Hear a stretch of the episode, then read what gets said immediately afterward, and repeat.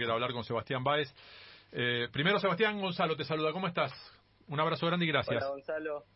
No, gracias a ustedes. Bueno. La verdad que bien, recién terminando entrenamiento. Eh, preparándote a full para la quali, venís de una semana fantástica, pero quiero quiero serte franco, mucho más de lo de esta semana que pude ver de a ratos eh, y, y, analizar, o sea, no claramente no es fácil ganarle a Galán en sets corridos, no es fácil ni de casualidad meterle un 6-1, 6-1 a Delien, pero tuve la suerte de verte jugar en el cierre de la pre-quali y una de las cosas, quiero que me corrijas si no es así, que, que advertí es...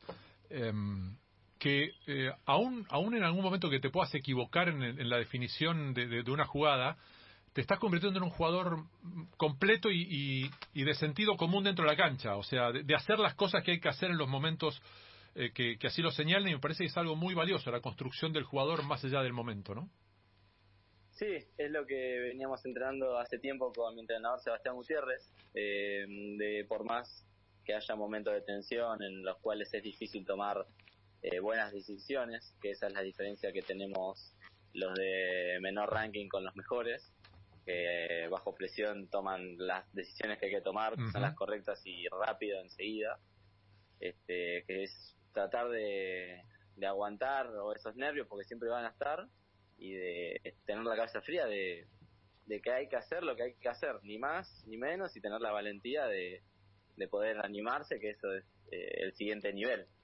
Eh, Sebastián, eh, desde tu análisis, contame por qué crees que en una semana invocaste eh, con mucha autoridad y después en la final con, con un resultado muy ajustado a cuatro que están entre los 130 mejores del mundo. Eh, creo que fue gracias a, a, mucho trabajo e inteligencia previo. Uh -huh. eh, obviamente eh, hay que estar bien preparado ante cualquier situación. Creo que lo que mejor hice fue eh, prepararme para este torneo, uh -huh. que es, es lo que hace mucho hincapié mi entrenador, uh -huh. no importa qué es lo que toque, sino es siempre tratar de estar lo mejor preparado posible para cualquier tipo de escenario, claro. sea el peor o sea el mejor.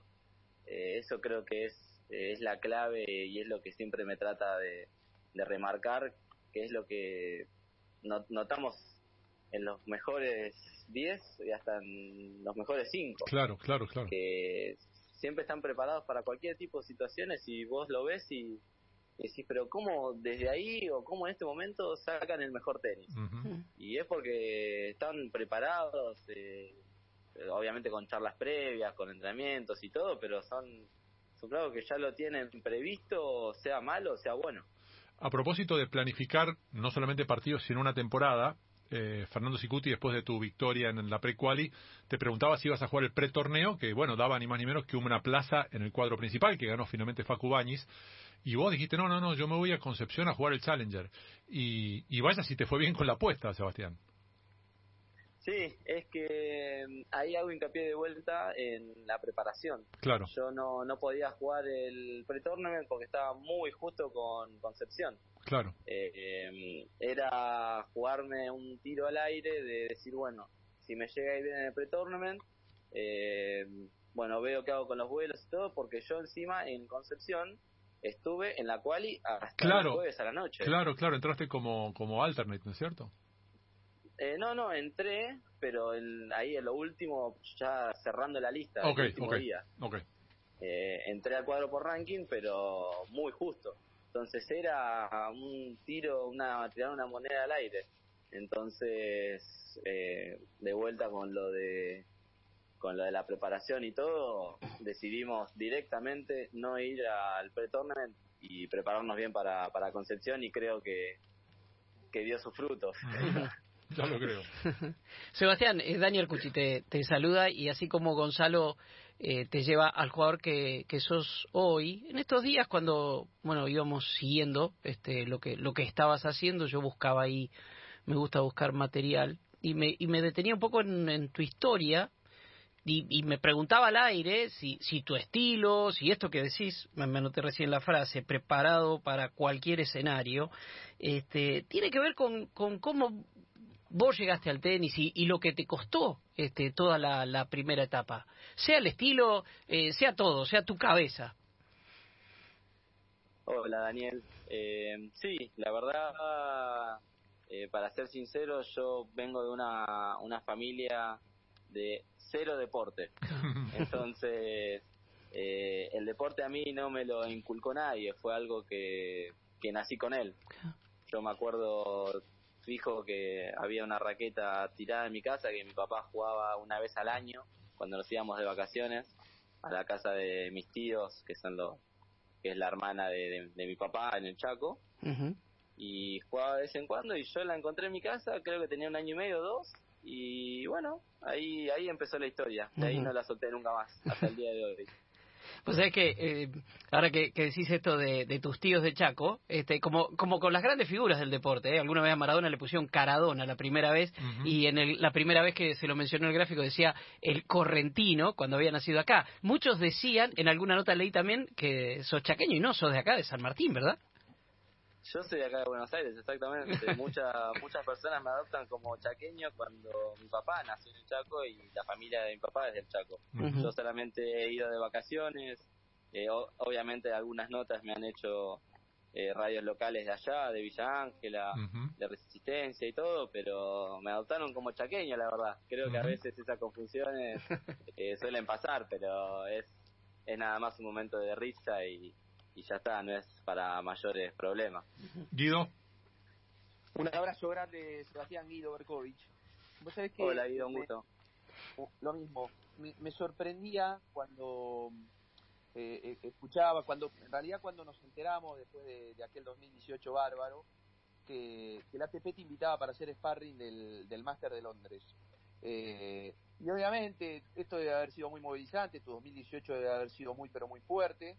Eh, y cerrarlo de esa manera, bueno, no, no, no, no me imagino lo que puede llegar a, haber pasado por tu cuerpo, ¿no? Y debe ser este algo lindo de, describir para que nosotros conozcamos.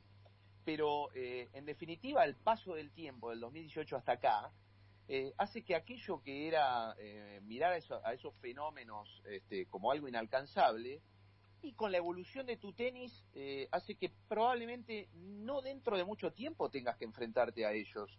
¿Esto vos lo contemplás también ya?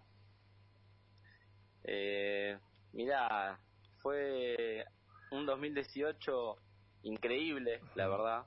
Fue un 2018 que va a quedar por el resto de mi vida, que logré muchas cosas eh, muy lindas, a la vez eh, dolorosas, que fue perder capaz la final de Roland Garros, eh, perder en ciertos partidos que hoy lamento, pero bueno, a la vez no porque me han hecho aprender y crecer un montón. Eh, haberlo cerrado de esa manera con ese tipo de jugadores, la verdad fue soñado. Y para ser sincero, contemplar capaz que en un corto o largo tiempo jugar contra ellos eh, es algo que todavía no lo tengo en la cabeza. Eh, eso es debido a, a, que mi entrenador hace mucho hincapié en, en que la cabeza no se vaya para ningún lado que no sea en el momento, en el ahora. El aquí y ahora, ¿no? Eh, claro, porque mm, no hay nada, no hay nada peor que que tu cabeza se vaya a un lado que, que capaz que no pasó nada, que nunca va a pasar o que capaz pase pero no estás concentrado en lo que estás haciendo. Entonces no no te ayuda o vas a tardar más o o te trae problemas. Entonces es el ir paso a paso, día a día, torneo a torneo. Eso fue lo que lo que me estoy enfocando apenas salí de Junior, que, que al principio me costó un poco. Eh, el conocer los Grand Slam, todos los torneos lindos, verlos a los Pro en la segunda semana, eh, semifinal, Roland Garros, Wimbledon, todo, y, y después eh, empezar básicamente de cero en profesionales, costó, pero, pero es una construcción constante de que todavía seguimos trabajando en ello porque no, no llegué a ese nivel, pero trabajamos realmente para, para estarlo. Recién hablabas de, estar en el momento, del aquí y ahora, que parece una, parece una frase hecha, pero es tan importante para el ser humano para un tenista ni que hablar, porque un tenista encima, si no está en el aquí ahora durante un partido, eh, lo que suele hacer es equivocarse en las decisiones, tirar la pelota afuera, tirarla a la red, eh, engancharse, enroscarse con cosas que le pasaron y, o, con las que cree que le van a pasar. Eh, y, en ese sentido, Sebastián, ¿qué, trabajo agregás? ¿Yoga? ¿Alguna cosa de, mind, de mindfulness? ¿Qué, ¿Qué, tipo de cosas le, le podés agregar a tu, a tu estructura de laburo? Sí, yo lo que le estuvimos agregando eh, ahora lo último eh, fue, fue empezar a hacer mindfulness, Eso. eh, que es eh, obviamente es la, la respiración, de estar todo el tiempo en una constante búsqueda de, de relajación, pero pero la justa para estar atento y, y relajado al mismo tiempo. Eh, pero también muchas veces parece armado, parece hecho, lo que lo que suene es depende también cómo lo digas, pero pero es algo real. En un partido de tenis eh, se pasan muchas cosas por la cabeza, Totalmente. muchas cosas. Y, y más en una final, que fue con la que jugué con Cerúndulo, eh, que fue una, un partido muy largo de, de tensión, de cansancio y de todo, y, y que no, no, no nos podemos dar el lujo de, de que la cabeza, se, la cabeza se nos vaya para adelante porque perdimos dos, tres puntos seguidos y, y perdimos el partido. Claro. Y imagínate si nos pasa a nosotros que estamos jugando un Challenger, no me imagino una final de Roland Garros, de Wimbledon, de, de US Open, eh, pasa a, a cada escala, pasa. Entonces, ir mejorándolo desde ahora eh, creo que es algo, algo muy positivo para ya después perfeccionarlo, no solamente eh, incluir lo que es lo más difícil a ese nivel, incluir cosas es más complicado si no las tenés adheridas de, de chico. Eh, más de una vez lo- los periodistas desde afuera, en, en nuestra ignorancia o, o esta cosa así arbitraria y, corta de conocimiento, hablamos de... de- no, no, no terminamos de entender por qué un jugador está quemado, por qué durante un partido o un momento de la temporada un jugador está quemado y perdemos el rastro. Esto alguna vez se lo comenté a, Willy, a Guillermo Coria, que me miraba con cara medio rara hasta que al final más o menos entramos de sintonía con esto. Decía, a ver, si vos le pegás a la pelota en un partido de tenis eh, 1500 veces, tu cabeza tomó 1500 decisiones. Sí, porque vos decidís, Sí. dentro de lo posible, si tu rival te deja jugar cruzado, paralelo, arriba, abajo, más fuerte, más despacio, armar un juego. Y esto es algo que es natural que en algún momento aparezcan limados, ¿o me equivoco, Sebastián? Eh, no, no, no, es normal, es normal porque la cabeza es es un órgano, es parte del cuerpo que, que si les, le damos mucho uso se cansa. Sí, claro. es algo lógico. Pero creo que, eh, hablando no de Coria, que ha, que ha sido un monstruo, Un animal, verdad que fue sí. un, un jugador muy talentoso y fuera de serie, pero hablándolo más, eh, más local, digamos, eh, creo que tiene mucho que ver con, con el deseo de cada uno, la verdad. Porque mm, muchas veces en un partido estás cansado, estás muerto, estás por acalambrarte, estás por, por llorar, estás por romper la raqueta en 20 pedazos. Eh, te pasan muchas sensaciones, muchas cosas. Y ahí es donde tiene que predominar el, el deseo, la pasión, las ganas que, que tengas de, de salir adelante, de ganar en ese momento. Eh, ahí, ahí tiene que, que salir lo, lo que uno tiene adentro lo que, lo que quiere, eh, capaz en es- para ese mismo momento o, o para su futuro. Yo creo que ahí juega mucho la cabeza eh, cuando sentís ese, ese tipo de cansancio o dolores o malestares. Creo que es muy importante tener la cabeza fresca y, y estar bien rodeado también en ese momento, porque las personas que, que estén junto a vos, si no te apoyan, si no te, te transmiten lo que necesites en ese momento, también te, te quema la cabeza, en otro sentido. Hablando de cabeza y de, y de futuro, te cito textualmente. Si quiero ser un buen tenista, tengo que pensar a cuatro años en el futuro, no en lo inmediato. Eh, lo dijiste en marzo de 2018 y estamos en marzo de 2021. Así que acá estás. Eh, estás en el lugar donde soñabas estar hace eh, cuatro años, has hecho la evolución que querías hacer, estás adelantado, has logrado ya más de lo que imaginabas. Eh, la verdad, para ser sincero, eh, que me queda un año, Claro, tenés razón, claro, tenés razón, claro. tenés razón, son tres año. años. pero Estás a full, te digo, ¿eh? Estás a full, ¿eh? pero creo que eh, que he mejorado mucho, eh, queda mucho por mejorar también, que la verdad me alegra porque si no tengo nada para mejorar a esta instancia creo que ya me tendría que dedicar a otro deporte, Sí. pero pero la verdad fui dando, fui dando pasos, eh, que esto también lo hablamos mucho con mi entrenador, eh, de que no importa ver a los demás, por ejemplo, yo ver a un Félix Alesim que está a 20 del mundo ya hace un año, claro.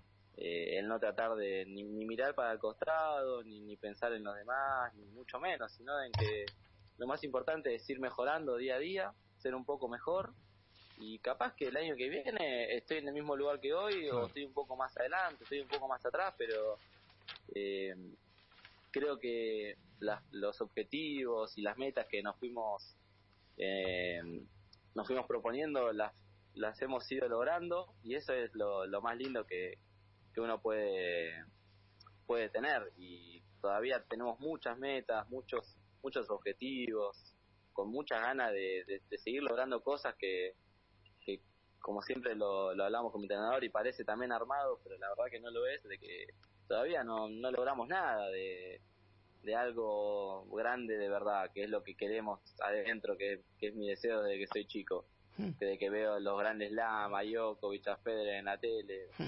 Eh, esas son cosas que un jugador de tenis quiere, ser, estar ahí arriba, ser uno de los mejores.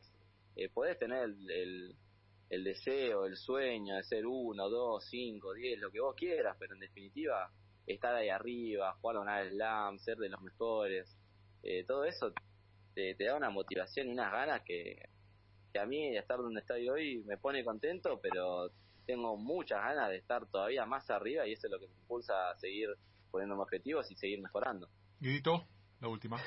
Sebastián, la, la, última que te hago yo y es meramente lo tenístico. ¿Vos, vos cuál sentís que es tu fortaleza desde, desde tus virtudes técnicas? Eh, ¿En dónde, dónde confías más cuando, cuando ejerces qué tipo de, de técnica, qué golpe?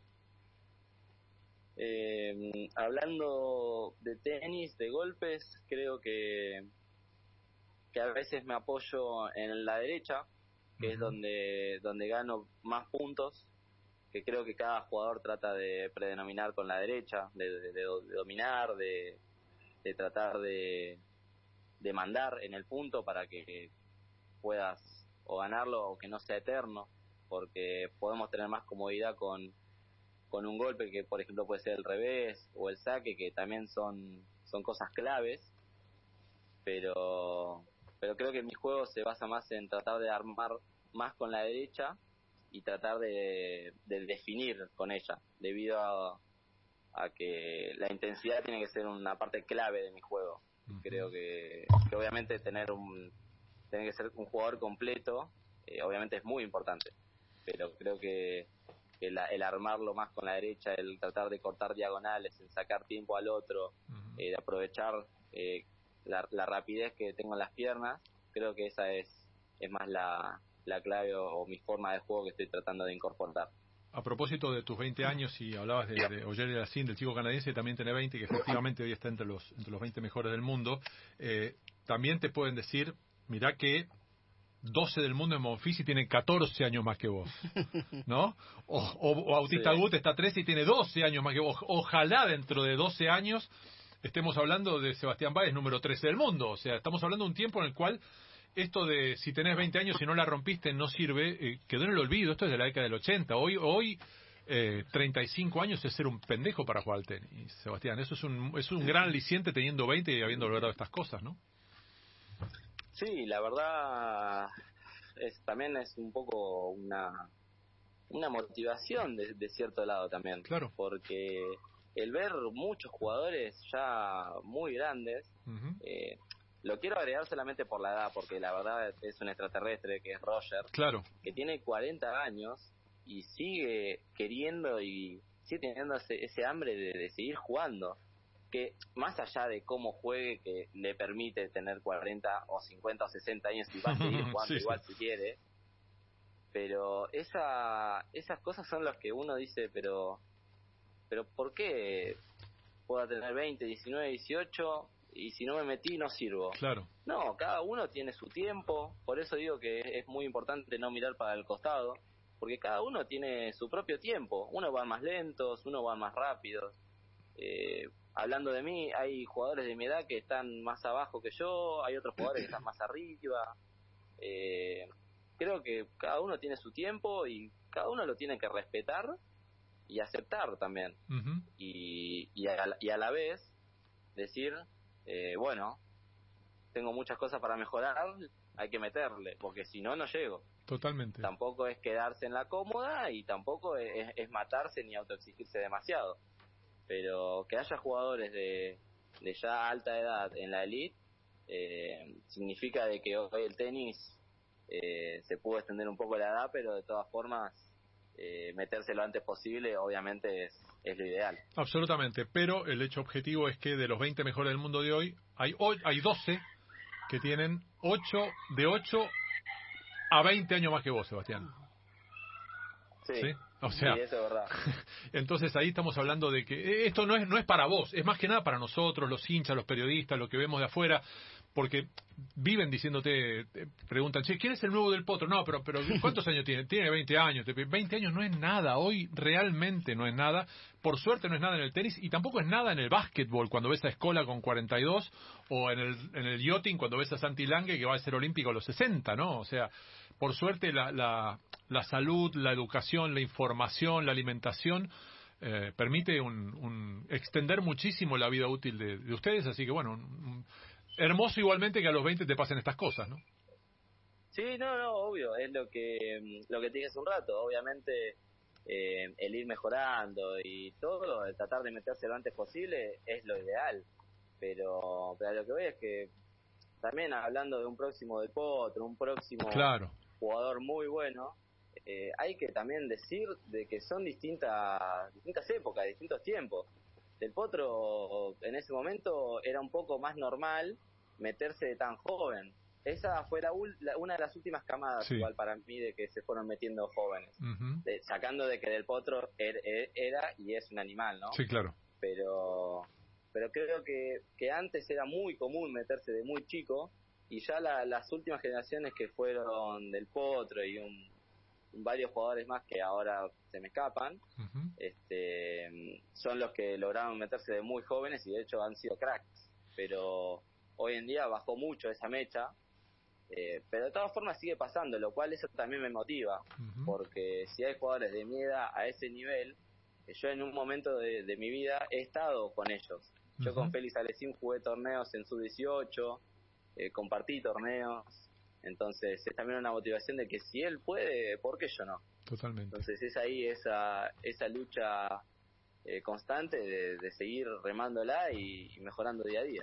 Bueno, y ahora a pelarse el lomo en, el, en la porque así es el tenis, eh, porque después de una semana fantástica toca volver a empezar, donde además probablemente te tenga que cruzar de vuelta con los mismos tipos a los que invocaste en Concepción, porque en, en la quali va a estar Delien, en la quali va a estar eh, Galán, por la quali, nada, sigue habiendo jugadores de, de altísimo nivel. Y, y que sea lo mejor, Sebastián. Te mandamos un abrazo, felicitaciones, felicitaciones a tu equipo también y muchas gracias por este rato que nos diste. Bueno, no, muchas gracias a ustedes. La verdad que este tiempo y esta charla fue muy linda, así que quiero agradecer por la buena onda. Olvídate. Eh, obviamente ahora ya pasó la felicidad, ya borrón y cuenta nueva porque así es el tenis y, y la vida también. Se trata de momentos nada más, así que nada, espero que puedan disfrutar de un buen tenis, espero poder lograr lo que lo que me proponga y nada, les deseo lo mejor a ustedes para su programa eh, y para ustedes también. Sebastián, millón de gracias. Saludos a la familia. A ustedes y les mando un abrazo enorme. Sebastián Báez, eh, hoy de un crecimiento importante, como podrán ver ahí, a ver, eh, los 20 años eh, que él tiene hoy son relativos en cuanto a- a- al tiempo que ha pasado, o sea, es, es un tiempo en el cual los jugadores no es que maduren más tarde necesariamente, sino que al tener tanto tanta vigencia, tipos tanto más grandes, vigencia física y mental, eh, se hace muy difícil penetrar, romper esa barrera, ¿no? no lo venimos hablando hace rato. Eh, pero dentro de ese esquema, eh, y dentro de una camada de, que va de los 18 a los 21 años que tiene el tenis argentino, de 5 o 6 jugadores que están muy bien, eh, Sebastián ha pegado un salto de calidad importante. Ganarle a cuatro tipos que están entre el 101 y el 135 del ranking mundial en una misma semana es una señal. Pero bueno, ahora hay que ir de vuelta a la escuelita. O sea, hay que arrancar de cero, ir a ganar tres partidos para meterse en el main draw. Eh, sí, parece un, un Himalaya. Eh, un Himalaya como el que, que trepó Nadia Podoroska en Roland Garros. Te, te O iba- sea, eh, de golpe pasan esas cosas. O, o el amigo Karatsev en Australia. Te iba a decir, Gonzalo, eh, me recuerda mucho eso. Hace un año, exactamente un año, estábamos hablando de Podoroska, eh, ganando un challenge. Sí, ganando 25.000, 60.000, torneos chiquitos. y bueno, de golpe, eh, no, no es que sea suerte. Cuando vos, esto lo insisto, los desafío a ver entrenamientos en el Buenos Aires o donde sea, vas a tener la suerte de ir a Roland Garros, bueno, andate un, día al día previo o temprano a la mañana y mirar las canchas de entrenamiento y vos, si ves dos tipos que no conoces, eh, no te vas a dar cuenta que hay un 25 del mundo entrenando con un 220. Te van a parecer iguales. Un día ese 220 juega el tenis que puede eh, y empieza a acercarse al 25. Porque todos tienen una gran formación, como decía Sebastián, eh, su derecha es su gran golpe, sí, claro, pero hoy entre los varones, si vos no sacás razonablemente, no devuelves bien y no tenés buen revés, no puedes jugar, no te da el tiempo, la cabeza ni que hablar, pero además no te da el tiempo, perdés, vos te corres todo el tiempo para jugar a la derecha. había un jugador español, Alberto Verazategui, que fue finalista Roland Garros, no tenía revés prácticamente, jugaba todo el tiempo a la derecha, tenía unas piernas bárbaras, hoy no podría jugar al tenis. Ah. Porque no tendría cómo, le perdería un tiempo fatal corriéndose tanto tiempo. No hay tiempo. Bueno, en eso Sebastián ha tenido una gran evolución y fue un placer charlar con él.